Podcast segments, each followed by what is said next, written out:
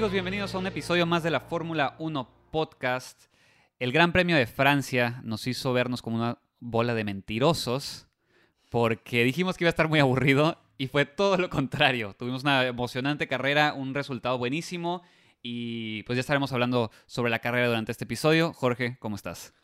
Muy bien, enhorabuena por el Gran Premio de Francia. La verdad, nos sorprendió a todos. Sí, sí, sí. Tenía dos años que era como dominio total de Mercedes no había rebases. Y la verdad, ¿quién lo iba a decir, no? Que el Gran Premio de Francia ha sido de una, uno de los que ha tenido mayores emociones, ¿no? Sí, estamos un poco escépticos, ¿no? Voy a quitar la palabra un poco. Estamos escépticos. Muy escépticos. Ajá, de la, de la pista por los, los, resultados previos que habíamos visto. Y como dices, rebases, parece que esas pequeñas adaptaciones que hicieron junto con el cambio de, de, piso para los carros que desbalanceó a los equipos, pues nos dio un, un, gran premio este año. Sí, ¿no? Ya, ya analizando ahora sí la temporada, ya van un bonche de carreras del que podemos sacar conclusiones. Sí. O sea, ¿quién iba a decir, no? Que cambios tan... Porque siempre pedimos cambios grandes, o sea, o teníamos pidiendo cambios grandes en la Fórmula 1. Era tan grande la hegemonía de Mercedes que pedíamos y pedíamos que cambiara algo, ¿no? Que cambiaran tantas cosas para que el, grid se, emparejara, que hubiera emociones. Y ¿quién iba a decir que un triangulito en el, en el piso, en la parte de atrás, el, el, achicar un poquito los alerones. O sea, cambios mínimos, no, no, tan significativos como los que, ha, los que han tenido eh, temporada tras temporada en otros años, iba a acercar todo, ¿no? Iba a hacer que Red Bull esté sacando ventajas, iba a crear esta interesante guerra entre McLaren y Ferrari, iba a poner ahí en discordia a los Alpine y los a los Aston Martin que venían en subida y de repente estos cambios bajada. Y así como unos suben, otros están subiendo. ¿Y quién iba a decir, no? Que los cambios yo creo que de los más mínimos están haciendo toda esta emoción en la Fórmula 1. Sí, sí, creo que también nos tomó un par de carreras durante esta temporada para que Red Bull igualara a Mercedes, porque a inicio de temporada los, los Ferraris, ¿eh? los Mercedes todavía se veían muy fuertes. Fue gracias al desarrollo que se está, está llevando con el motor Honda, ¿no? Ya, lo hemos hablado. Eh, Honda le echó todos los kilos a este motor para despedirse de una manera honorable de la Fórmula 1. Y sí, sacó un supermotor, pero a inicio de temporada no estaba ahí ese motor. Le faltaba, todavía le faltaba un poco. Ya con este nuevo cambio, y creo que sí, sí, lo, puedo decir con confianza, ¿no? El cambio de motor o, el, upgrade o la mejora del motor para esta eh, carrera mejoró mucho a los Red Bulls y Alfa Tauri, porque también Alfa Tauri tuvo un muy buen eh, resultado con Gasly. Entonces hay que ver como pues, un muy buen trabajo hecho de Honda, que ya niveló en realidad, porque tampoco vamos a decir que Red Bull está muy por encima de Mercedes. No me sorprendería que la siguiente carrera la gane Mercedes.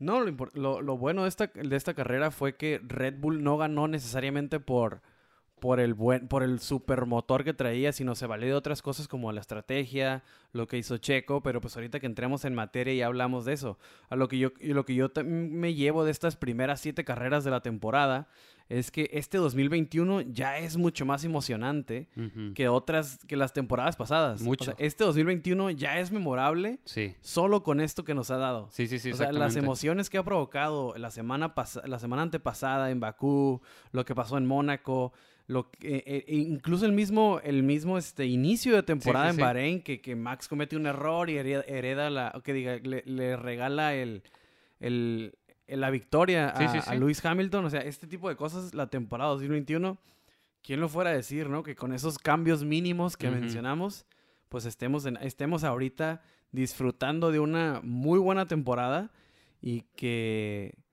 pues es como, como una que como una buena despedida de esta como la, se, está redimiendo. Como, ajá, como la primera parte de la era híbrida se está acabando este año. Sí, sí, sí. El año que viene vienen cambios en aerodinámica. Sí. Pero este último año, pues parece que se está despidiendo bien, ¿no? Sí, sí, exactamente. Y sí, completamente de acuerdo. Lo, y creo que lo más importante, aparte del espectáculo que hemos tenido, es que queda mucha temporada y sigue, está incierta Todavía no sabemos quién va a ser campeón, quién va a quedar en tercero. O sea, hay muchas dudas que tal vez la temporada pasada ya la teníamos muy clara. Era como, ah, ya, pues Mercedes, va, va, va, ya, ya se acabó la temporada, gracias, nos quedan 15 carreras por ver. Bueno. Exactamente, que eran, eran, eran 5, 6, 7 carreras en años pasados, en donde eran unos 1, 2 de, de, Mercedes. Entonces nos quedaban 15 carreras, pero con Mercedes ya separado casi 100 puntos del resto. sí, sí, sí. Entonces, ahorita no es porque Red Bull vaya ganando, sino porque Red Bull va ganando por poco. Max va ganando por poco en el campeonato. Entonces hay, hay realmente una pelea por el campeonato. Hay realmente una pelea entre Max y Hamilton. Hay una pelea entre Bottas y Checo, que son importantísimos y lo vimos en este gran premio, para decidir qué va a pasar con, con, con, el, con la vuelta final. Porque lo que hace Checo y lo que no hace o hace Bottas al final es, es, gran factor en, la carrera. Entonces, el 2021 nos está dando este tipo de cositas que en otros años pues era los 1-2 de Mercedes y a ver qué se inventaba Max en el Red Bull o Vettel en, en, el Ferrari cuando eran los años buenos de Vettel en el Ferrari. Sí, sí, sí. y ya, pero pues eso, es lo que quería decir, ¿no? Antes de entrar en materia de... Porque, digo, iba tan escéptico, tan de... Ah, sí, sí, sí. los dos. Los dos. Exactamente. otra vez Paul Ricard. Y creo que gran parte de, los fanáticos de la Fórmula 1 que han visto Fórmula 1 a lo largo de los años, era la misma opinión. Nos fue a dar en, en la madre y de buena manera y a los nuevos fans, pues qué bueno que les tocó ver esta, esta carrera, ¿no? O sea, fue cambiar su o nuestra perspectiva del Gran Premio de Francia. Exactamente, ¿no? Si este es el primer año que estás viendo Fórmula 1 y te toca ver esta carrera de Francia y dices que de qué estaban hablando estos. Huele mentirosos. Exactamente, ¿no? Porque la verdad sí fue una muy buena carrera. Sí, sí, sí. Pero, pues hay que entrar en materia, ¿no? Exactamente. ¿Qué, pasó el domingo en Francia? Tercera victoria seguida de Red, de Bull. Red Bull, al hilo. Hace años que no pasaba eso. Creo que en el 2016, ¿no? Sí, Fue algo así. que pasó. Algo así por allá, o sea, ya tenía tiempo. Y pues sí, Supermax saca la chamba.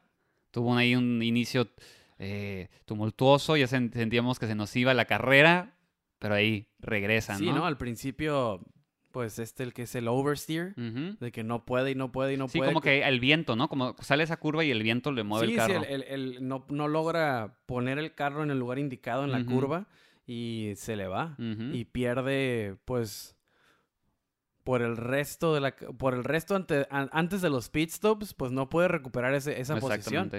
Lo cual, pues, eh, Hamilton muy, muy agradecido hereda el primer lugar y la estrategia de, Mercedes cambia ahí y también la de Red Bull. Porque, pues, Max es un, es un buen piloto empezando pues, en, las largadas.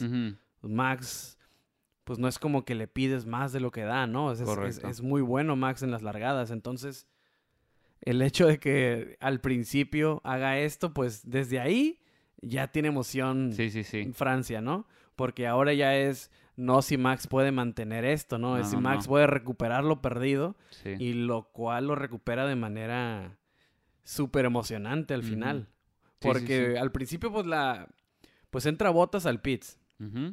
Entonces Max responde para que no le haga lo que al final le hizo a Hamilton, ¿no? Para que exactamente. Entonces Max entra al pit, pero otra de las cosas que nos dio esta carrera fue que nadie entendió la degradación de las llantas. No. Nadie la entendió.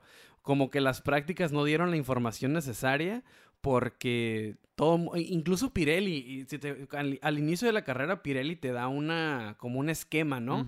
Como el open, eh, el open window, ¿no? De los pits. Sí, sí, sí y ya habían entrado la mayoría para cuando en, la transmisión en vivo dan, sale, el, sale que se abre la ventana de los pits y ya para cuando sale ese anuncio ya había entrado, la mitad de la parrilla ya había entrado a pit.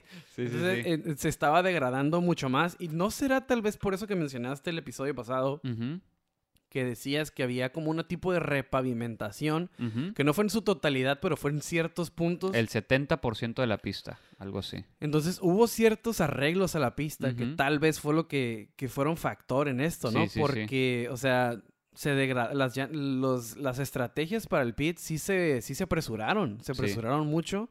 Porque ¿quién iba a decir que 17 vueltas en el neumático medio? También esto se me hizo muy raro porque aparte le bajaron la presión a las llantas. Por todo el rollo de... Le subieron. Ah, ¿le subieron? Le subieron la presión a las llantas. Ah, pues entonces por eso se degradaron más rápido.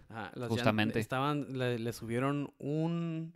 Uno o dos puntos, uno o dos P6. Ajá. Sí, sí, sí, Entonces, ah, pues por eso fue también. Se más. Pero uno o dos puntos no es tanto como para que se degraden no, tanto. No, y, eso, y ese punto o dos que le subieron se usó todo durante todo el fin de semana. Sí, sí, no el domingo le dijeron, ah, súbele dos. o sea, desde el viernes en las prácticas se, empezó, se empezaron a rodar con, esas, con, ese, con esa presión.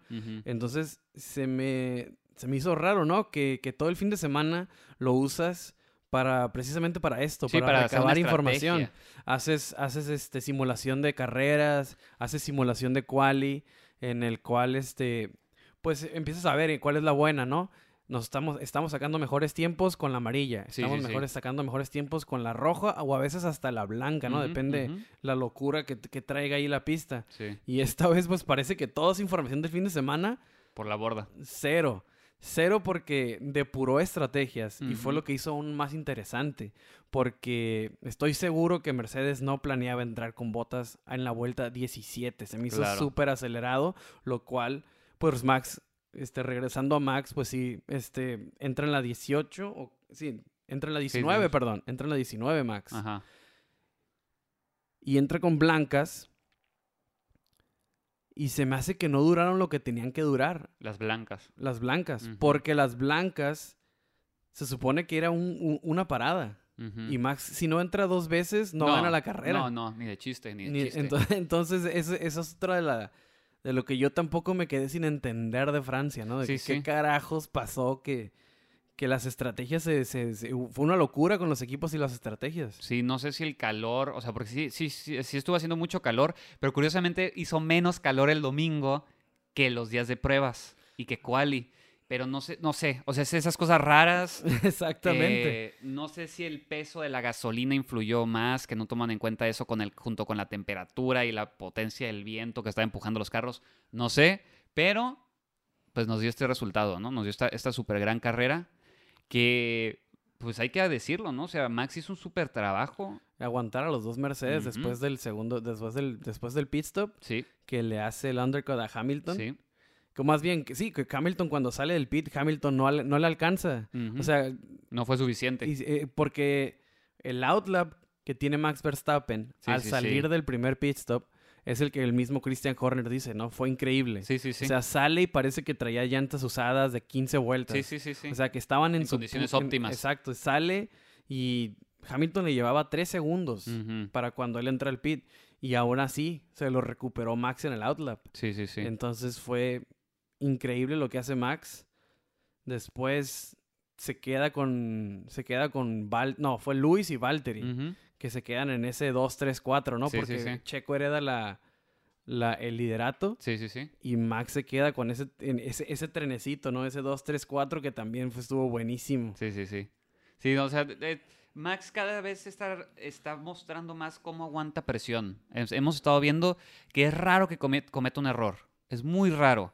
Creo que le ha servido mucho la temporada, esa primera eh, carrera de la temporada donde tiene que ceder fue esos momentos raros que ves que Max hace algo como aventado, pero para mal, ¿no? Porque si es un piloto agresivo y que se va a aventar por todo, pero es raro que cometa errores. Entonces, pues nada más le da más puntos a él como piloto. Y claro que hay que hablar de Checo, ¿no? Checo hace un increíble trabajo para el equipo este, fin de semana. Se venía hablando de cómo el equipo necesitaba un segundo piloto que estuviera ahí peleando, estorbando a los Mercedes. Y esta, esta carrera lo hizo tal cual como se lo pidieron. Ahí estuvo. Sí, la verdad, lo de Checo fue importantísimo. Sí. Este, a final de cuentas, ¿no? Pues Checo no parecía que estuviera tan en el mix del liderato. Eh, hubo un momento en el que estuvo casi, casi ocho segundos atrás de, de, botas. Sí, sí, sí. Pero, pues era, parece que fue parte de la estrategia no entrar en ese trenecito que porque también tenía un también tenía un gap bastante pronunciado, ¿no? Con el quinto lugar. Sí. Entonces Checo se queda ahí conservando llantas. Exactamente, fue eso. yo creo que yo creo que eso estuvo haciendo durante la carrera, no ah. meterse al slipstream para que se te estén comiendo las llantas. Quédate, espérate, espérate, espérate. Sí, yo creo que Red Bull se da cuenta pronto de que están le vas a sacar casi el minuto le sacan al final de la carrera, ¿no? Al quinto lugar. Entonces, entonces sí, sí este, la, ventaja sí es, sí es importante. Y yo creo que Red Bull se da cuenta de eso y le dice a Checo, espéralos. No te quieras comer a botas ahorita. O sea, llegará el momento de comérselos. Es nomás aguántate poquito y, y, si a alguien le puedes, le puedes requerir que conserve las llantas, pues es este señor, ¿no? Claro. Entonces Checo también, o sea, trabajo otra vez importante el que hace. Y es algo como lo que mencionas, es algo que lo que quería Red Bull. O sea, tal vez lo que, o sea, no, Red Bull no quiere a alguien que esté ahí chingándole a botas, chingándole a botas y el o sea, esta vez le funcionó que Checo estuviera poquito atrás. Sí, sí, sí. Y después terminaron por comerse el Mercedes. Exacto. Y era lo que platicábamos también de que Red Bull tenía que ser muy inteligente en no dejar que hiciera el doble podio Mercedes. Y esta vez le salió. Exacto. Con ayuda de Mercedes, podríamos. Pues eso es una. O sea, es fácil decirlo cuando, como decimos a veces, ¿no? Que ya con los resultados aquí en, apuntaditos, pues ya podemos decir, ah, ¿cómo serán tarados? Pues eh, tenías que entrar aquí, papá. Toto, Toto, ¿qué pasó, Toto? Pero, o sea, se puede decir con cierta complicidad de Mercedes porque no tomaron un riesgo de más. Pero quería nomás terminar un, pensamiento de Max. Y es que está demostrando que, ya tiene la madurez suficiente para ser campeón del mundo. Sí. ¿Cómo mantuvo a esos dos Mercedes durante el segundo stint de, las, de los neumáticos blancos?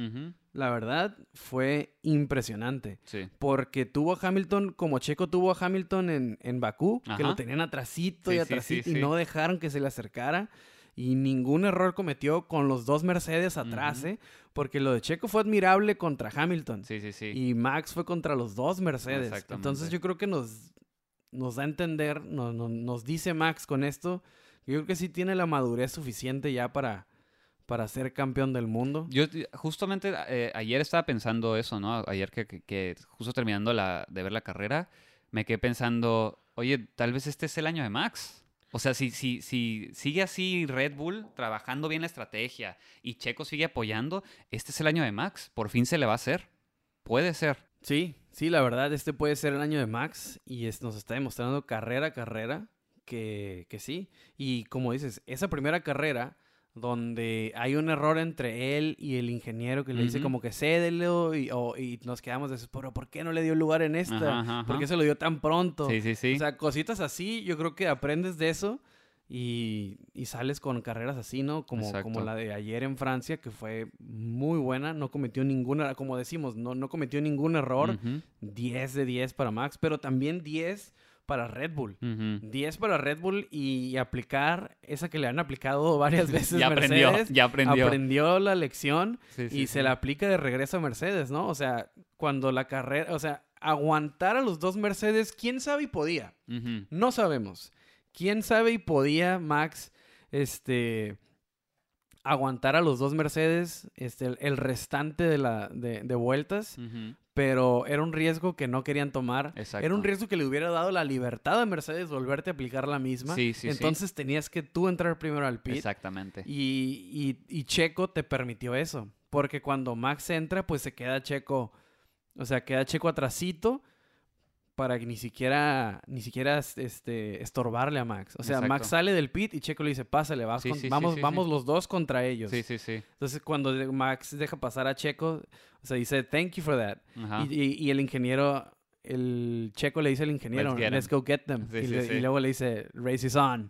O sea, esa armonía que está haciendo Red Bull es, importante. Sí, sí, ¿eh? sí. Y sí, Checo, importantísimo también esta carrera. Ayer estaba, estaba platicando con alguien justamente de la diferencia del segundo piloto en Red Bull y la diferencia del segundo piloto en Mercedes. Mientras que Bottas todavía quiere pelear, ¿no? Está peleando y tiene todo su derecho, ¿no? O sea, claro, o sea, pues es un piloto, tiene todo su derecho para estar peleando el primer lugar. Checo sabe bien que él es el segundo piloto. O sea, Checo no se está haciendo ilusiones de que el equipo lo va a apoyar a él como número uno. Entonces eso hace que las cosas funcionen de una manera más eh, armónica, ¿no? Más natural. Y por eso está funcionando el equipo. Y eso es lo que necesitaba Red Bull. Red Bull no estaba buscando un piloto que le quisiera pelear, a Max. Estaba buscando un apoyo para Max. Y Checo se ha puesto la camiseta súper bien. Sí, Checo definitivamente se puso la camiseta de Red Bull. Y Checo también ha sido muy inteligente. Ahorita que te metes en ese tema, Checo ha sido muy inteligente en cómo ha manejado todo esto. El, hecho de ser el segundo piloto de Red Bull fuera de la adaptación en la pista, ha sido muy inteligente cómo lo ha tratado una vez que cruza la línea de meta y después. ¿A qué me refiero? Fíjate cómo termina la carrera y dice, great job team, This is, eh, I'm glad for Max. Vaya, abraza Max. Sí, sí, sí. En las entrevistas siempre se asegura de, de, este, de, de, mencionar el trabajo del equipo, agradecer a Horner y darle un elogito a Max. Sí. O sea, ha sido muy inteligente porque sabe que, que si no le renuevan el contrato a Checo, que si Checo para el siguiente año se tiene que encontrar otro equipo, no por malo, no por cualquier otra cosa más que Red Bull, pues dice. Ah, pues no sé, vamos a subir a alguien más. salió, no, otra fue La, no fue la relación de trabajo que creíamos. No fue la relación de trabajo que esperábamos exactamente. O sea, no resultó como queríamos. Porque no hay, no, no, o sea, no queremos otra vez estas peleas, estas inconformidades. Un no, Ricciardo, no queremos un Ricciardo. Ajá, no queremos que, que Ricciardo esté como la experiencia con Ricciardo, ¿no? El descontento de Ricciardo más atrás, cómo Weber le... ahorita se llevan súper bien. Sí. Weber y Betel. Sí, sí, sí. O sea, son grandes amigos. Pero, durante el multi el multi 21. Sí, sí, sí. O sea, ese, o sea histórico ese multi 21. O sea, hubo, hubo cosas así que Checo las tiene muy presentes. Y yo no sé si es su equipo si es el, el, el, el, Xavi, este fisioterapeuta que tiene, que es una parte importante del equipo de Checo. Yo no sé quién sea, quién está aconsejando a Checo cómo responder, qué decir, pero on point, ¿eh? Sí, sí, sí. Porque está manejando la relación con Red Bull muy bien. Cuando termina la carrera, ¿no te fijas cómo lo felicita Josh Verstappen? Sí, sí, sí. Que le dice, eh, excelente trabajo, good job, que no sé qué, porque sabe que Checo está apoyando a su hijo. Exactamente. Porque ¿Sí te acuerdas que Josh fue uno de los primeros que dijo quiero a Hulkenberg? Sí, exactamente. Porque Hulkenberg parecía que era más amigo de... Bueno, son más amigos Nico y, Max. Sí, sí, sí. Entonces, Josh quería un amigo para Max. Quería un, compañero de equipo. No quería a Checo que... Un rival. Ajá, que, que cuando Checo entra a McLaren era el rival de Jenson Button. Sí, sí, sí. No eran amigos. No, era, Checo iba con todo el hambre de comerse el mundo con McLaren. Sí. Y ahorita llega más maduro, más inteligente y es lo que está haciendo ahorita en Red Bull, ¿no? Pues, o sea, cómo maneja las entrevistas también cuando le llega Max y le dice, hey, pues tú ni sudaste la camiseta para ganar. Le dice, no, no, ya me la cambié. O sea, en vez de meter, en vez de hacer una situación incómoda por el comentario del Max. Sí, sí, sí. De que Max ya ves que choca, ¿no? Lamentablemente choca, pierde la carrera, Checo le hereda el liderato y gana. Ajá. Entonces Max llega y, pues, ni, ni, sudaste la camiseta. Le dice, no, no, ya me la cambié. O sea, cositas como esas las maneja muy inteligente para no crear no crear ninguna cosa y que llegue Nico Rosberg y después haga preguntas incómodas, ¿no? En las entrevistas. me, gusta que llegue el Rosberg, ¿eh? Porque los pone así como en, el spot y ahí tienen, el cerebro les empieza a girar a ver como sus relaciones públicas y qué digo, qué digo, qué digo, qué digo, ¿no? Entonces, pero sí, o sea, justamente eh, Checo está haciendo un excelente trabajo y porque justamente como dices, su futuro depende de ello. O sea, si, si un año depende su futuro de su desempeño, es este. Ya no hay segundas oportunidades, eso ya se acabó. Checo necesita la renovación. Exacto. Ser bien honesto. ajá, es eso lo que necesita. Si, Red Bull no le, no le hace renovación, ¿no te vas a ir? Exacto. O sea, de, regreso a Aston Martin porque Vettel decidió retirarse. No, ve cómo están. Ajá, o sea, bueno, o sea, incluso aunque sea opción. O sea, te vas a. Estás en el top y te vas a regresar hasta atrás. Sí. Pues como que no. Sí, no, el futuro de Checo es renovar y esperar que los cambios aerodinámicos que vienen el siguiente año lo favorezcan y ya haya una pelea de Red Bull, pero ah, saludable, ¿no? O sea, una pelea entre ellos. A ver, a ver qué, a ver qué le espera, pero pues excelente trabajo, ¿no? O sea, está haciendo lo que se esperaba y, y más. Entonces, muy bien. Vamos con Mercedes. Botas no estaba muy feliz. Eh, pues hablando de Mercedes en general, yo creo que apresuran la porque todo lo que hablamos de Max, de que sus, sus, cómo defiende a los Mercedes, este, el desempeño, de la degradación de las llantas, cómo la manejan los Red Bull, todo, empieza por la parada en la vuelta 17 de botas. Sí. La cual la menciono porque a mí se me hace que fue muy pronto. Se me hace que fue súper agresivo después de que vieron cómo se comió las llantas medias la pista. Intentar terminar las últimas vueltas con los sí, era, muy optimistas, ¿no? Era, se me hace muy optimista de Mercedes. Y el episodio pasado platicábamos de los errores de Mercedes, cómo titubean, Exacto. cosa que no veíamos antes. La presión, la y no sé si esto fueron víctimas otra vez de ellos mismos. Porque entrar en la vuelta 17 se me hizo muy rápido. Sí. Yo creo que si Botas no entra, aún así la degradación de las llantas haya sido acelerada, no se iba a meter Red Bull primero que ellos. Sí. O sea, Max Verstappen no iba a entrar primero que Bottas. No. Por lo menos no en las siguientes 3, 4 vueltas. Checo definitivamente no. Checo iba haciendo su propia carrera sí, traía su propia estrategia. Traía su propio ritmo de carrera. Y, o sea, la preocupación para, para Mercedes fue Verstappen en segundo lugar ahí y el cual se lo quisieron comer con, entrando, hacerle un undercut a Verstappen con botas entrando en la vuelta 17. Fue demasiado pronto. Lo cual se me hizo súper rápido, o sea, no entendí. desde, ahí, desde ahí Mercedes creo que puedo deducir que fue víctima de sí mismo otra vez. Tal, ¿no, ¿no será que estaban pensando en hacer una carrera a dos paradas con botas y al final la cancelaron? Porque entonces sí me tendría más sentido que hicieras una carrera dos paradas y paradas en la 17. Pero entonces, ¿y porque Bottas les había dicho? Desde un principio les dijo, hey, creo que esta va a ser una carrera de dos paradas. Eh, pues es, es confuso, la verdad, porque también escuché a Toto Wolf y Toto Wolf no se escuchaba como que era la estrategia hacer dos paradas en ningún momento. De hecho, Hamilton uh, le, le, plantean la oportunidad a Hamilton, ¿no? Sí. Le dicen, acaba de entrar Verstappen, tú nos dices cómo te sientes. Y dice, no, pues las llantas de enfrente ya valieron pero no sale nada de ahí. Entonces yo creo que si Hamilton no decía entro, Mercedes seguía con el plan A, que me imagino que era ese, a una sola parada. Sí, sí, sí. El cual siguieron yo creo que casi todos, pues todos los demás siguieron ese. Todos. Y, el Ferrari no, pero ni con ese, ¿no? Ese es otro tema ahorita. Este, pero sí, o sea, yo creo que fue un poco apresurado. Mm. Estuvo muy depurada la entrada de Bottas al pit lo cual pues crea toda esta seguidilla, de eventos que se nos, que se nos Sí, responde Verstappen, responde Hamilton y ya. Y luego ¿no? solo eso, eso que dices de que responde Hamilton. Entra Bottas en la 17. ¿Por qué carajos no entró Hamilton en la 18? Exacto. Sí, sí, sí, es lo que Normalmente, para empezar, normalmente cuando hay una estrategia en un equipo que trae en los primeros tres, entra el líder primero. ¿Por qué entró Bottas primero? Ese es mi, primera cuestiona mi primer cuestionamiento a Mercedes. ahí está raro, ¿Por qué entra Bottas primero? Y segunda, ¿por qué entra Hamilton dos vueltas después de Bottas? Pudieron haberle ganado el pit stop a Red Bull. O sea, pudieron haber entrado los dos, Verstappen y Hamilton. Pudieron haber entrado en la vuelta 18. Sí, sí, sí. Sí, sí, o sea, tuvieron que haber hecho, tuvieron que haber sabido que Verstappen iba a responder al pit stop de botas y en vez que esperarse a que respondiera Verstappen y luego ellos responder, saber que él iba a responder y hacerlo.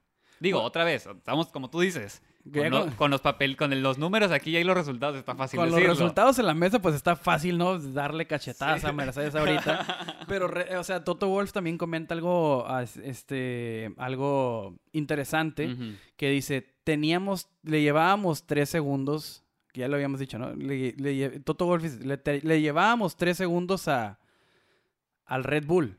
No esperábamos que nos hiciera el undercut así. Sí. Sí, sí, estuvieron sorprendidos. O sea, fuera de, fuera del, del posible error de Mercedes, porque la verdad no, no, no, me atrevo a decir que fue un error. Claro. El de Hamilton. El de Bottas definitivamente fue un error. Sí. El de Hamilton, no sé si no entrar en la 18 junto a Verstappen haya sido un error. Ahí con esa ventaja de tres segundos que le llevaba, que entonces ahí sí es, es difícil no confiar en Hamilton, ¿no? porque a Hamilton le dicen por el lado, es Hammer Time, dale, todo lo que traes porque vamos a, vamos a, estas llantas se van. Sí. Entonces, es difícil decir si fue un error o no lo de Hamilton, pero termina haciéndolo, ¿no? Lo cual vuelvo a lo mismo. ¿Será que Mercedes fue víctima de sí mismo otra vez? ¿Depuraron todo? ¿O fue que nadie entendió la degradación en la pista? Nadie la entendió. Hmm. Solo Checo, pues, porque. bueno, y Aston Martin, eh, puto. Aston Martin. Aston, Martin. Aston Martin. Hizo muy buen trabajo. Eh, sí, fue una carrera rara. O sea, fue una carrera rara porque vimos tambalearse a Mercedes de una manera que ya estamos viendo más seguido. Porque justamente como estábamos diciendo en el podcast pasado, están sintiendo la presión y se les está viniendo la temporada encima. Eh, también la, sí, de acuerdo, la degradación fue rara esta carrera, entonces hay que, hay que esperar y ver cómo responde Mercedes la siguiente, eh, la siguiente fecha, que es eh, pues ya esta semana, esta semana empieza, tenemos tres carreras seguidas, hay que esperar a ver cómo responde porque otra victoria de Red Bull ya sería preocupante para Mercedes. Exacto. ¿No? Y una, en una pista que Mercedes ha sido bueno. Mercedes ha sido bueno, pero es la casa de Red Bull. Mm, eso sí, eso sí. Quién sabe, ¿no? Igual y, no sirve de mucho que sea tu casa. no, es como en el fútbol. Digo, digo, Alpine no consiguió podio y fue Francia, ¿no? o sea, no, no, no, no sirve de mucho que sea, sea tu casa, pero se dice que tienes un mayor entendimiento, ¿no? De la pista, claro, claro. O sea, no, es cierto. Mentiras. pero Norris. Norris, exactamente. Este, que empieza, empieza titubeando Norris ahí, ¿no? Pierde la posición con Ricciardo, pierde varias posiciones, no, bastantes posiciones. Y se recupera de, sobremanera, se recupera Norris. Entonces... Digo, no, no, no, no creo que si no hubiera hecho esos errores, hubiera quedado en podio. Bueno, arriba de botas, perdón. No creo. Pero sí fue una manera increíble de recuperarse. No, nunca cerca de los primeros cuatro. La verdad, este, sí hay que decirlo, Red Bull y Mercedes estaban en otra carrera. En otra carrera porque les llevaban mucho, mucho les llevaban al, al quinto lugar. Pero ya hablando de ese quinto lugar, la verdad hace un carrerón Norris.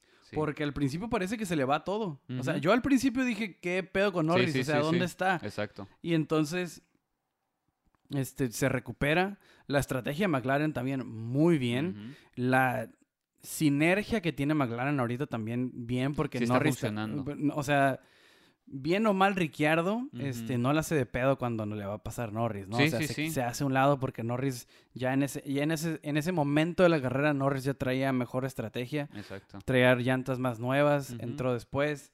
Y entonces McLaren hace las cosas bien. Ricciardo, me está gustando mucho que Ricciardo se está recuperando, ¿no? Ya hasta, hasta en sus mensajes de radio se está escuchando el Ricciardo de antes. en otras carreras dentro de esta temporada se le escuchaba cabizbajo, eh, ah, respondía, ah, ok, sí, ¿no? Y ahora ya está emocionado pasando porque tuvo muchísimo rebase esta carrera, o sea, tuvo mucha acción Ricciardo esta carrera. Entonces, me está dando gusto ver que se recupere Ricciardo y que esté apoyando al equipo, ¿no? O sea, sí está, pues hay que decirlo, a mi, a mi punto de vista, se está, está tomando el papel de segundo piloto, lo cual en este momento es para McLaren. ¿no? Definitivamente lo es, ¿no? Pues, no, le, no, le, queda... No le queda de otra, o sea, no, le está haciendo de, pedo por ser segundo piloto. Y está bien, porque eso es lo que McLaren necesita. Porque ahí está el resultado. La semana pasada Ferrari estaba encima de ellos en el tercer lugar. Gracias a los resultados de esta carrera y a los malos resultados de Ferrari, se recupera, ¿no? Pero hay que estar ahí, hay que estar ahí. No, y fueron dobles puntos contra nada. Exactamente. sí, sí, no, pero la verdad, y, fíjate que Norris estuvo en la misma estrategia que Checo. Norris y Checo entran igual al pit. Mm. O sea, en tiempos diferentes, pero entra en, la vuelta 24 entra Checo y en la vuelta 24 entra Norris. Y fue de medios a duros. Entonces tuvieron la misma estrategia y le funciona a McLaren de sobremanera, ¿no? Extender el, el, el, la, el stint de, de, Norris. Sí. Y el de Ricciardo fue tratar de... que le dicen, let's pit to overtake Gasly. Sí. Cuando entra el pit. Entonces ahí también, pues eh, eh, eh, Ricciardo sufre, ¿no? Por este, el, el, la degradación de las llantas, porque entra, entra Ricciardo, pero después se mete en un, en un trabuco ahí, en el cual, pues Norris, con esa estrategia que tuvo, se lo quitó. Claro. Entonces al final Norris se lo merece, corrió mejor y también las estrategias le van a favorecer siempre a Norris porque pues ahorita es el que lleva los puntos, es el que lleva la bandera del equipo. Exacto. Entonces, este McLaren saca doble, dobles puntos, mete a, a, Norris y a Ricciardo y mucho mejor aún que los Ferrari quedan fuera, que como Ferrari no quedó en los puntos y tenemos tres carreras seguidas, quiero hablar de los Ferrari ahorita. Sí, sí, sí, hay que. ¿Qué chingados pasó? O sea, de o sea, esto de que estoy hablando de que, oh, que Mercedes le batalló, que con entender la degradación de la No, si alguien no supo, no, no hizo la tarea, fue Ferrari, güey. No entendieron nada, no supieron ni en qué pista estaban, güey. o sea, ¿qué, pedo con Ferrari? Primero que nada, eh, los evidenció la, la, pista. Lo que veníamos hablando el, capítulo pasado, o, yo dije que los, Ajá, los circuitos de, calle les convienen. ¿Por qué? Porque son circuitos de vueltas lentas, de vueltas eh, de aerodinámica. ¿Por qué? Porque el motor no está ahí. El motor se está recuperando la temporada pasada que no existía prácticamente. Entonces, se está recuperando Ferrari y ahí está la evidencia de que se está recuperando. Regresamos a una pista normal que necesitas potencia de motor y ve dónde quedan. Ya luego la estrategia fue ahí ¿Cómo, le dicen el tiro de gracia? Fue el tiro de gracia la estrategia. Mira, no sé si la estrategia fue mala. Yo lo que creo que fue la respuesta que mm. tuvieron, ¿no? O sea, las cargas aerodinámicas, el setup del carro. Ah, no sé si la, no sé si la, la estrategia fue el, como la cereza en el pastel de las malas decisiones que se tomaron. Tú dices la preparación. Yo creo que el balance, que porque el mismo Leclerc lo dice, el balance del carro fue malo. Sainz batalló toda la carrera con lo mismo. O sea, los Ferrari, cero. O sea, digo, Sainz queda en el 11, ¿no? Tampoco es como que, uh, malísimo. Pero, no, pero Leclerc. Pero Leclerc queda en el 16. Algo por, ajá, algo así, algo así. O sea, quedó en el lugar de un, de un Williams. O sea, ya ahí, eh, eh, con eso te digo todo. Queda en el lugar de, hecho, un Williams. queda atrás de un Williams. Sí, por eso. O sea, por, ese lugar es de un Williams. Se lo cedió un Williams porque Russell quedó en 12. Exactamente, ¿no? Pero digo, o sea, de plano no entendió nada Ferrari el, domingo. O sea, le pasó de noche la carrera. El balance de, Leclerc fue el que, el que hizo más, este...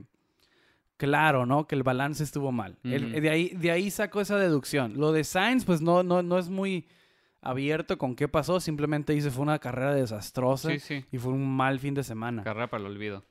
Ah, pero digo, cierro paréntesis, nomás quería decir eso de Ferrari porque fue muy malo. Sí, ¿eh? porque tal vez no volvemos a hablar de ellos en un rato. porque tal vez no están en los puntos en un rato. Si esto sigue así. Exacto. Digo, venían, venían de un super venían de dos poles. Venían de dos pole position. Sí, sí, sí. Y ahora ni siquiera los puntos. Entonces, Qué cruel es el deporte. Pero pues es la realidad, ¿no? Pero pues sí, regresando a McLaren, ¿no? Rápido, pues, eh, ¿crees que es el claro tercero? ¿Lo estás viendo como claro tercero, viendo las circunstancias en las que está Ferrari? Ah. Porque Alfa Tori está muy atrás. No, no, no, porque yo creo que Ferrari. Yo creo que sí se recupera, pero depende del compromiso que Ferrari tenga en las próximas cinco carreras. Si en las próximas cinco carreras Ferrari ve que perdió el tercer lugar, lo va a dejar se, ir. Va se van al 2022. Exacto. No, y es que la mayoría de los equipos van a hacer eso. A mitad de temporada, ya. Esta temporada se acabó. O sea, también por eso son tan importantes estas carreras. Porque son las últimas carreras que van, las siguientes seis carreras, que es más o menos las que nos quedan para sí, yo creo que yo creo que Ferrari sí se recupera. Pero si no se recupera, se acaba ahí, ¿no? O sea, ya. No, pues es que no tiene caso. Porque no hay como que va a venir alguien de atrás a, hacer la pelea por ese.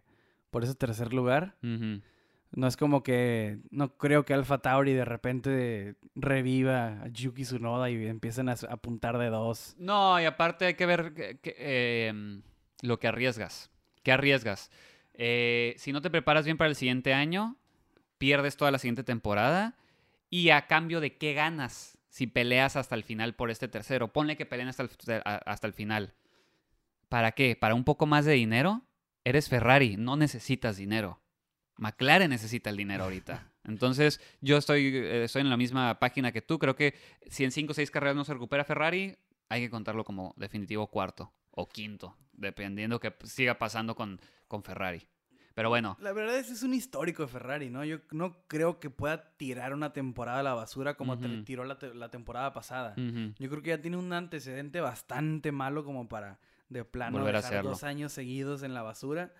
Yo creo que sí se... Y, ve los dos pilotos que tiene. Yo creo que si hay una mejoría de aerodinámica en las siguientes semanas, yo creo que Ferrari sí, sí, se, mete, sí se mete la batalla. Porque Igual, lo de, lo de Ricciardo no es seguro que, que, nos siga dando estas actuaciones. Ha batallado. Digo, igual de aquí para arriba todo es happy days, como dice él, ¿no? Sí, sí, sí. Para Ricciardo de aquí en adelante todo va a ser happy days. Pero también puede que de aquí en adelante, o sea, siga titubeando Ricciardo. Claro. Entonces, no sé si por ahí también puede entrar Ferrari, ¿no? Porque tiene dos pilotos sí, sí, que sí. se ve que están muy capaces. Muy, muy, este, no, no, no solo capaces, sino están bastante contentos con el carro que traen abajo. Entonces, por ahí puede que también la pelea siga viva. Pero depende, ¿no? O sea, no, no, estaba, no estuvo tan mal Ferrari en los circuitos pasados como para decir que le va a ir así en estos. Como para cerrar la pelea nomás por lo que pasa en Francia. Sí. Entonces, no sé. Yo creo que Ferrari sí tiene con qué recuperarse. Muy bien. Lo veremos en la siguiente carrera. Alfa Tauri. Hay que pasar a Alfa Tauri. El, cojo, el manco. El, manco. el manco está peleando con una sola mano. Sí, ¿eh? sí, sí, sí, sí. Excelente resultado de Gasly muy mal resultado de, de, Sunoda. Ya lo hemos estado viendo durante la temporada. No es no es de sorprendernos lo de Sunoda. Eh, Gasly sí le ayudó ese motor, como estábamos diciendo al inicio del, episodio. El motor definitivamente le ayudó. Digo, tienes que saber manejar para aprovechar ese motor. Y ahí tienes el resultado, ¿no? Eh, séptimo lugar, atrasito de los dos McLarens muy buenos puntos que necesita Alfa Tauri para seguir en la pelea. Está un poco retirado el equipo tal cual como de Ferrari, o sea, está bastantes puntos atrás, justamente por eso que acabas de mencionar. Están, siguen corriendo con un piloto. ¿Ya es la tendencia para este año? ¿Tú crees?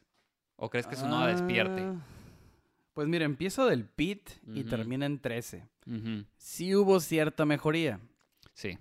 Ah, le vuelve a ganar un, Williams. ya, le, ya va dos veces que pierde contra un Williams. Sí. Porque claramente Russell es mejor que, Yuki, ¿no? ni, ni, hay que cuestionarse. Exactamente. Ah, no sé, es difícil, es difícil porque se está, está batallando con cositas. O sea, en las prácticas no pudo, no pudo meter un cambio. Ah, se le descompone la transmisión. Otro error de Yuki. Se le va con se estrella contra la pared. ese, ese choque estuvo raro. Ese choque porque cuando ves que se va en reversa hacia el muro, ya que perdió el control, ves cómo está moviéndose, el, está como haciendo twerking el carro, como del lado izquierda a derecha se empieza a mover. Eso es porque hay un problema en la transmisión. Es como que se quedó trabado el carro en, alguna en, algún cambio.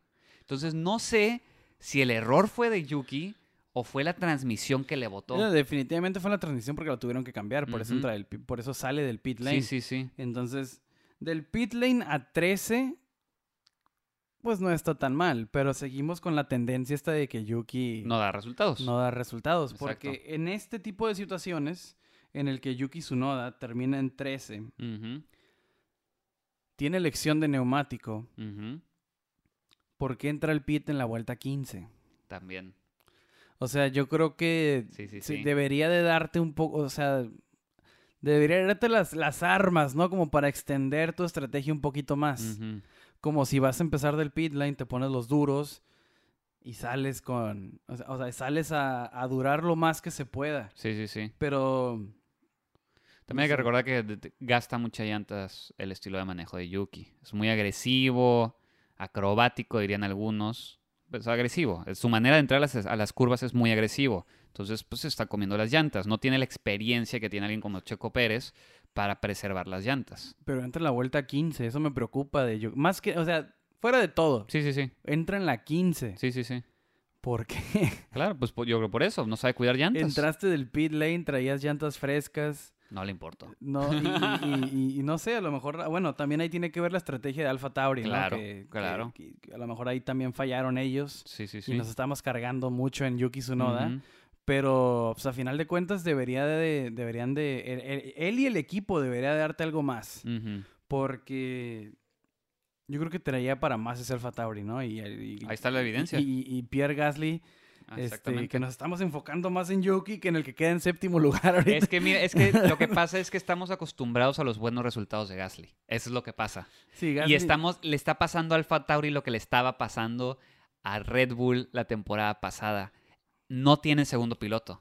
Entonces, el hecho de que nos estamos mal acostumbrando a los buenos resultados de Gasly para un carro que tú dices que debería estar ahí, pero no sé si debería estar ahí. No sé si Gasly sea mucho mejor piloto de lo que creemos y está empujando un carro de noveno décimo lugar a esas alturas.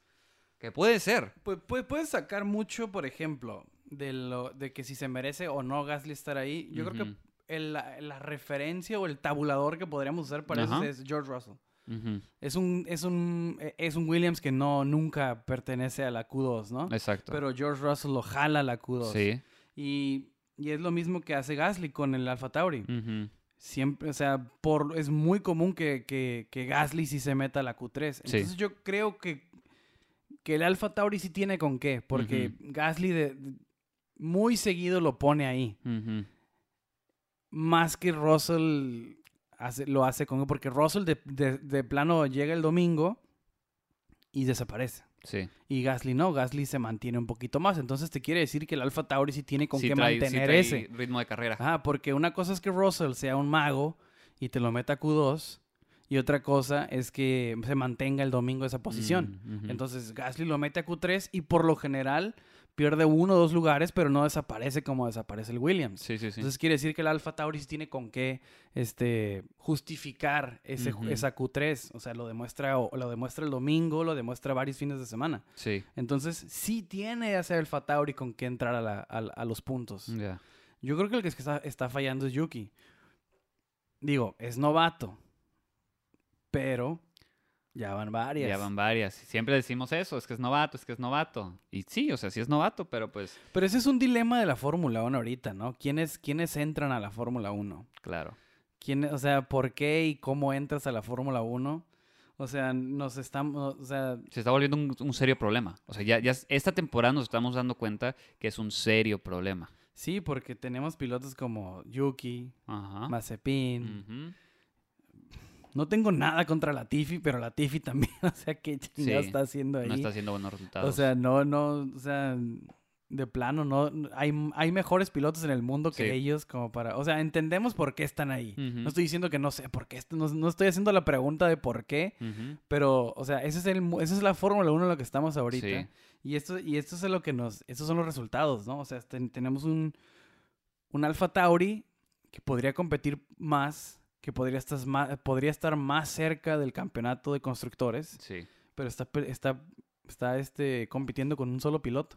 Sí, definitivamente los años en que los mejores pilotos del mundo están en la Fórmula 1 ya quedaron atrás. Exactamente. Tristemente. Tristemente, tristemente. Por lo que, por la cantidad de dinero que se necesita en el deporte, por lo difícil que es conseguir la superlicencia. Eh, varios factores, ¿no? Entonces sí, estamos en esta situación que tenemos a personas como Yuki Tsunoda en un lugar que a un piloto de mejor calibre le encantaría estar ahí, pero no puede estar ahí. Ya Eric Bernier, ¿por qué lo sacaron? pero, pues sí, cerramos tema de Alfa Tauri. Fernando Alonso. El español vuelve. Vuelve, ya está en los puntos. Octavo, tú dijiste que le iba bien al pin. Fernando no te dejó abajo, te dijo, I got your back. I got you. I, got, you. I got you, Jorge. Y ahí está el resultado. El asturiano nos regala puntos otra vez. Octavo lugar que no veo de dónde pudo sacar más ese Alpine. No. ese octavo lugar era lo máximo que podía conseguir Alpine. No traía mucho ritmo. Yo creo que la realidad de Alpine estaba con Ocon. Y yo creo que Alonso le saca un poco más. Uh, le ayuda la locura de la carrera también a Alonso, le ayuda que los Ferraris desaparecieron. Claro, claro. Entonces, o sea, no sé, no sé la verdad. Le ganó a los Aston. Hay que verlo de esa los Aston Martin, ¿no? Eso, eso, es lo positivo. Exactamente. Porque los Aston Martin, pues entre los dos suma más Alonso que, eso, que, que los Aston Martin, que a final de cuentas, pues en el campeonato de constructores no se refleja, pero pues es lo que quiera, es lo que quiere Alpine, ¿no? Quiere sumar, quiere sumar, quiere sumar. Exacto. Y por lo pronto, sumar más que al Aston Martin es lo mínimo que puedes hacer. Y es lo que hizo.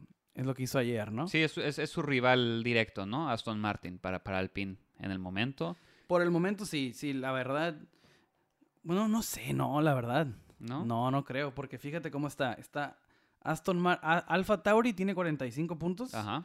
Aston Martin tiene 40 puntos. Ajá. Y Alpine tiene 29. Entonces yo creo que la pelea es Aston Martin, Alfa Tauri. Y el que se está quedando atrás en el limbo es, es Alpine. Sí. Sí, sí, sí, sí, se han muy pegado los otros dos. Está muy separado. Yo, el episodio pasado, yo dije que quería que sumara porque quería que se acerque. Sí, sí, porque está perdido atrás. Porque después de Alfa uh, Alpine con 29, está Alfa Romeo con 2. Entonces está en un limbo asqueroso ahí Alpine. Sí, sí, sí, sí, sí. Está así, ni, arriba ni abajo. Ajá, o sea, Alpine, no, o sea, tiene asegurado, tiene asegurado ese lugar. Sí, sí, sí, exactamente. que es el 1, 2, 3, 4, 5, 6. Tiene asegurado el séptimo lugar Alpine. Ya, ya, ya, se lo ganó. Ya es bajo, ya, es bajo. Ya es suyo. Pero ya es, bajo. Alfa Romeo, Haas y Williams pues están ahí atrás en, en, un trabuco que no van a salir. No, no, no. Pero digo, tiene, tiene asegurado su séptimo lugar al PIN. Solamente le queda luchar para arriba. Sí, sí, sí. Porque nunca en las siguientes carreras van a conseguir 29 puntos. o 27 puntos Alfa Romeo. Exacto. Sí, sí, sí. Están seguros en ese séptimo. Se me hizo raro el resultado de Ocon esta semana. No sé qué le pasó con, lo, me pasó desapercibido. De repente vi el resultado y, oye, pues, ¿qué haces allá atrás? Sí, estuvo... no, o sea, yo creo que le, pasó lo mismo que le pasó a los, eh, a los Ferraris. Este, de repente desaparece, el balance no estaba ahí, por el radio se estaba quejando de que no tenía con qué lo pasaban con bastante facilidad. O sea, en, ningún momento se defendió, digo, que una gran pelea, esta carrera, o sea, Ocon contra esto fue muy intenso. O sea, si acaso los mantenía dos curvas y, y bye, ¿no? En cuanto se metían al DRS... Adiós. Adiós. No sé qué, la verdad, qué fue lo que pasó ahí. Yo creo que Alonso fue el que se dio... O sea, eh, Alonso en el radio sí lo dice, ¿no? Como que están batallando Vamos a, vamos a meternos Ahí la experiencia de Alonso, una vez más, ¿no? Rinde cuentas. Sí.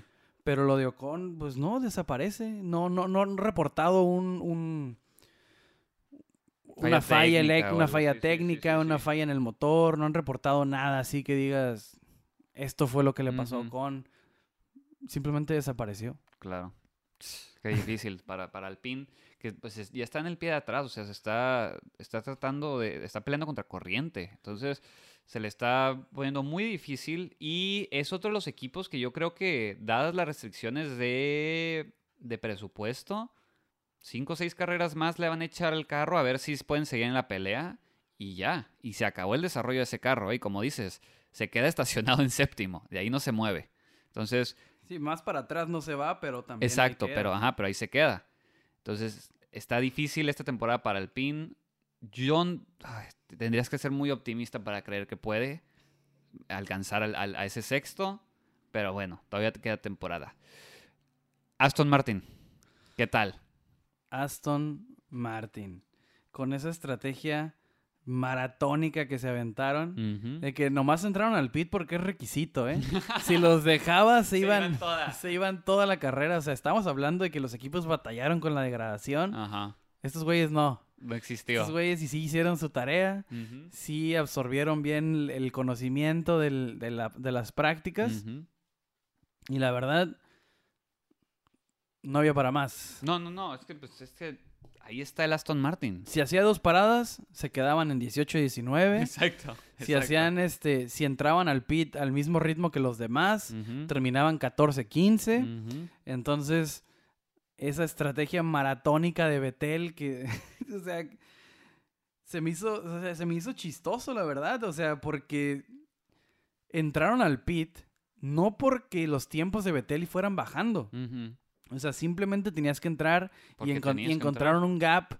Eh, hicieron el suficiente, eh, hicieron el estilo suficientemente largo para encontrar un gap y bajar y seguir en los puntos. Y lo mismo para Stroll. Sí, sí, sí. O sea, fueron unas estrategias, o sea, 37 y 34. Así entraron al en la vuelta 37 entra Betel y, en la, vuelta 34 entra Stroll. No, pues sí. Tal vez, esa es, tal vez esa es la estrategia de la temporada para Aston Martin, ¿eh? Puede ser. A la, Haas. Sí, sí, sí. O sea, ya tener que, hacer rendir y tratar de hacer en las pistas que te piden dos, tratar de hacer una. Tal vez eso, ese es el recurso que tienen que llegar para estar en los puntos. Sí, no son esas, estas estrategias alocadas que a veces hacía Haas y sacaba un puntito dos. Exacto. Que es lo que termina funcionando el Aston Martin, ¿no? Que de plano, o sea, el hecho de que hagan este tipo de estrategias te, demuestra que el, simplemente no podían competir de otra manera. Exactamente. Y tienen que hacer, tienen, tienen que sacarse esto debajo de la manga. Y pues termina dándoles tres puntos. Exacto. Valiosísimos en esta pelea de cerca contra Alpine, que diga contra Alfa Tauri. Que digo, Gasly contra Aston Martin, pues va ganando Gasly hasta Sí, sí, el solito. El solito contra los dos. Va ganando Aston Martin contra Gasly. Ajá. Entonces, va ganando Gasly contra Aston Martin. Sí, perdón, va ganando Gasly. Gasly le va ganando a los Aston Martin. Sí, sí, sí. No, por pues, la confusión. Es que está, está también, es otro de los equipos que va a batallar muchísimo, ¿no? Ya lo hemos dicho una y otra vez. O sea, eso del piso le afectó muchísimo. A, esos, a los motores Mercedes les afectó. Menos a McLaren, lo del piso. Y pues bueno, eh, quiero tomar este momento para felicitar por dos cosas a uno de nuestros oyentes más, eh, ¿cómo podríamos decirlo? Más fieles. Ha estado ahí desde el principio. Estoy hablando de Mike. Mike nos manda un mensaje diciendo si le podemos mandar eh, saludos. Y claro que sí, Mike, como siempre, es un gusto estar en contacto contigo. Felicidades por tu cumpleaños y claro, nos, mencionas que vas a tener un hijo, así que muchísimas felicidades de, de parte del podcast de Jorge y de mí, así que muchas felicidades, men. Simón dice que va a cumplir años el miércoles que salga. Ok. Entonces, feliz cumpleaños. Ah, que en estos días nace su morrito. Entonces, felicidades, carnal. Enhorabuena. Y pues a seguirle dando, ¿no? Exactamente. Y tenemos un nuevo oyente, Brian, que nos contacta de Bolivia. De Bolivia. Nos, avienta una preguntilla. Dice, ¿qué tanto controla el piloto un Fórmula 1? Dice, escucho que casi está todo programado. Dice, me quedé con esa duda. Pues sí, está programado en cuanto, digamos, el balance del carro, como bien estuvimos hablando que a Ferrari le falló eso, esta carrera. Las pruebas justamente te dejan balancear el carro y ajustar ciertas cosas, pero al final de cuentas es el piloto el que decide cuándo va a entrar el freno, cuánta potencia le va a meter al freno, cómo va a pisar el acelerador, qué tanto va a mover el volante para agarrar el, apex de la curva. Entonces, en realidad, o sea, el piloto es, es eh, parte esencial todavía, ¿no? Sí, yo creo que a veces se crea confusión porque dices qué tanto es el piloto contra el carro, quién maneja quién, ¿no? Y es el piloto, 100%. La verdad, cada curva tiene su estrategia. Si, si en, en Bakú, Hamilton nos dio un ejemplo a todos, ¿no? De, ese botoncito, el Brake Magic, Exacto. que lo usan para el balance de los frenos de enfrente a atrás, qué tanto para, para cada curva. Y cada curva tiene su, su, su, balance. A veces vas saliendo de una recta y ya vas pensando en la curva de enfrente porque el balance de esa curva es diferente a la que acabas de hacer. Entonces el piloto siempre tiene que estar pensando en eso. Sí. Siempre tiene mil cosas que pensar. Este, tiene los fuel mixes que cambiar dependiendo la estrategia de carrera. Si tienes que salvar este, gasolina, si o tienes gasolina de sobra para, para quemar, la batería la, el, que le dicen el overtake button, que o sea, todo eso está haciendo el, el, el, piloto a la vez. Sí, no es solamente pisar el, acelerador y freno, ¿no? Sí, por algo están todos esos botones en el volante. Ajá, son mil y una cosas que están haciendo mientras todavía aparte de manejar. Exactamente, ¿no? Tienes una computadora que tienes que manejarla a 347 kilómetros por hora, ¿no? en ciertos lugares. Sí. Entonces, sí, definitivamente, no sé, me gusta, eh, no sé, cuando dices programado, si a eso te refieres, porque también podría ser eh, el programado, los pit stops, a eso sí se tiene programado. Sí, sí, porque estudias durante el fin de semana, haces simulaciones de carrera, le llenas el tanque y, y sacas deducciones de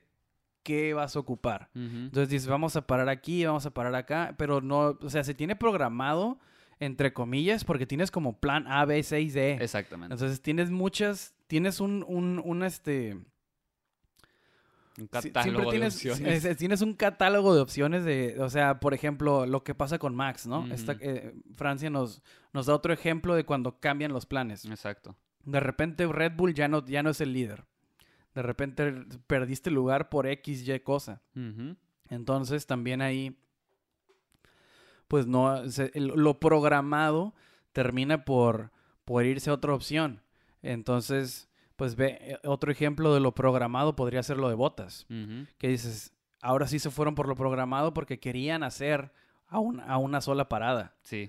Entonces, Botas dice, es de dos. Entonces ahí empieza a veces un debate, ¿no? Claro. Me voy con la opinión del piloto o lo que me está diciendo la computadora. Exacto. Entonces ahí también, eso es, eh, para mí, el, piloto, no, no, no, no hay que confundirse, el piloto es lo más importante ahí, ¿no? Definitivamente. Entonces, los ingenieros, la estrategia influye mucho, pero el mejor feedback, más allá de la telemetría, es lo que te está diciendo el piloto, es lo que está sintiendo. Porque si le hubieran hecho caso a Botas, otra carrera hubiera sido. Exactamente. Entonces ahí también, este, pues sí, el, se puede programar lo que quieras, pero al final de cuentas el, lo tiene que ejecutar el, piloto. el, que te dice cómo, cómo va saliendo el plan es el piloto. Sí. Y, y nos hiciste otra que dice, tendremos que aguantar otros cuatro años de hegemonía de Mercedes. Pues carnal, estás viendo que no.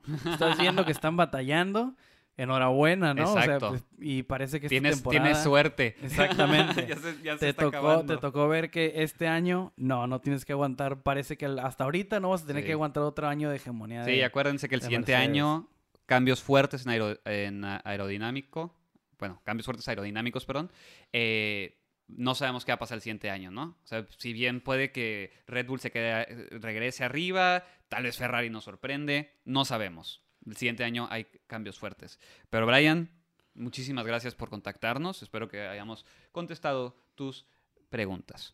Muy bien amigos, pues creo que ese va a ser el episodio de hoy. Hay que recordar, siguiente semana, o más bien esta semana ya, cuando estén escuchando el podcast, carrera en Austria. Regresamos al Red Bull Ring.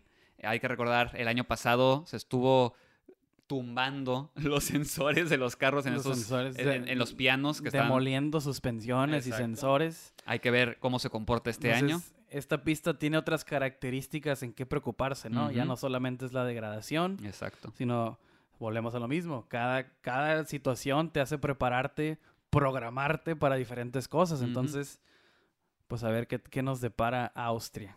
Exactamente. Amigos, como siempre, mándenos, mándenos sus preguntas, sus dudas, sus chistes, lo que sea. Siempre estamos en redes ahí al tanto. Recuerden seguirnos en Facebook, Instagram y Twitter.